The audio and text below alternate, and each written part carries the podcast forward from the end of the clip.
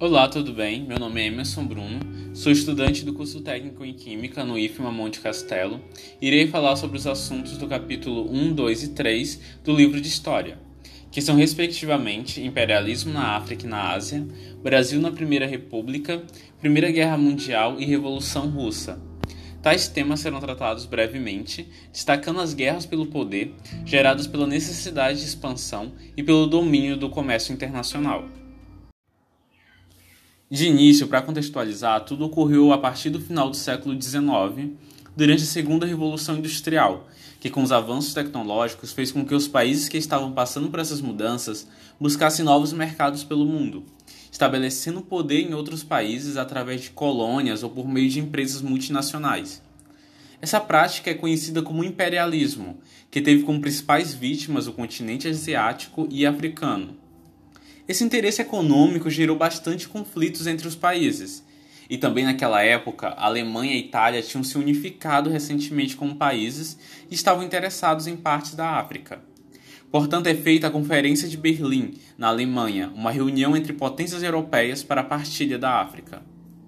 Estes países também tinham um motivo ideológico para isso, que era de levar civilização, entre aspas, para os povos menos desenvolvidos por causa da teoria do darwinismo social, que diz que algumas raças são mais desenvolvidas que outras, tendo como mais desenvolvida a raça caucasiana, a branca europeia.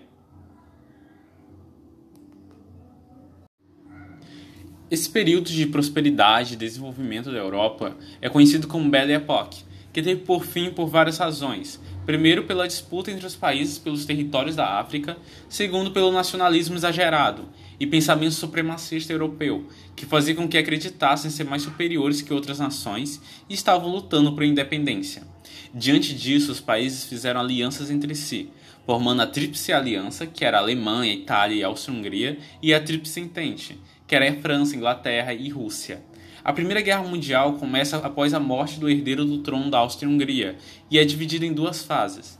A primeira fase foi a Guerra de Movimentos, no qual os países começaram a avançar. No entanto, logo depois se estagnaram, cavando enormes trincheiras, ficando por anos expostos a condições precárias, fome, expostos a corpos em decomposição e várias outras calamidades. Após perder vários conflitos e por causa da crise econômica, a Alemanha desiste.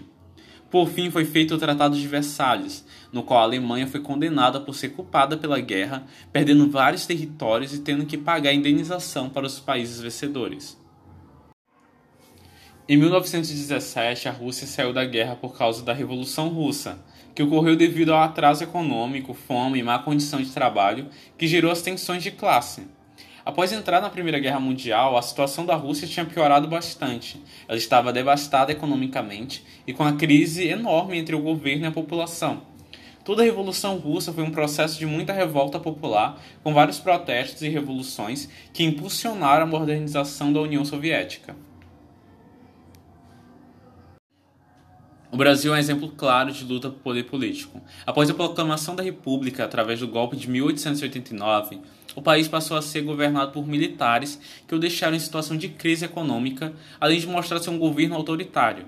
Logo em seguida, instaurou-se o domínio oligárquico, que tinha como características práticas políticas locais, como coronelismo e fraudes eleitorais. Para os estados existia a política dos governadores, no qual os estados ganhavam autonomia política no âmbito nacional, possui a política do café com leite, que era um revezamento entre políticos apoiados por Minas Gerais e São Paulo na presidência da República. Estes grupos se favoreciam politicamente e também se favoreciam economicamente. Toda a estrutura econômica do país na época era a favor do café, tudo girava em torno da agricultura cafeeira.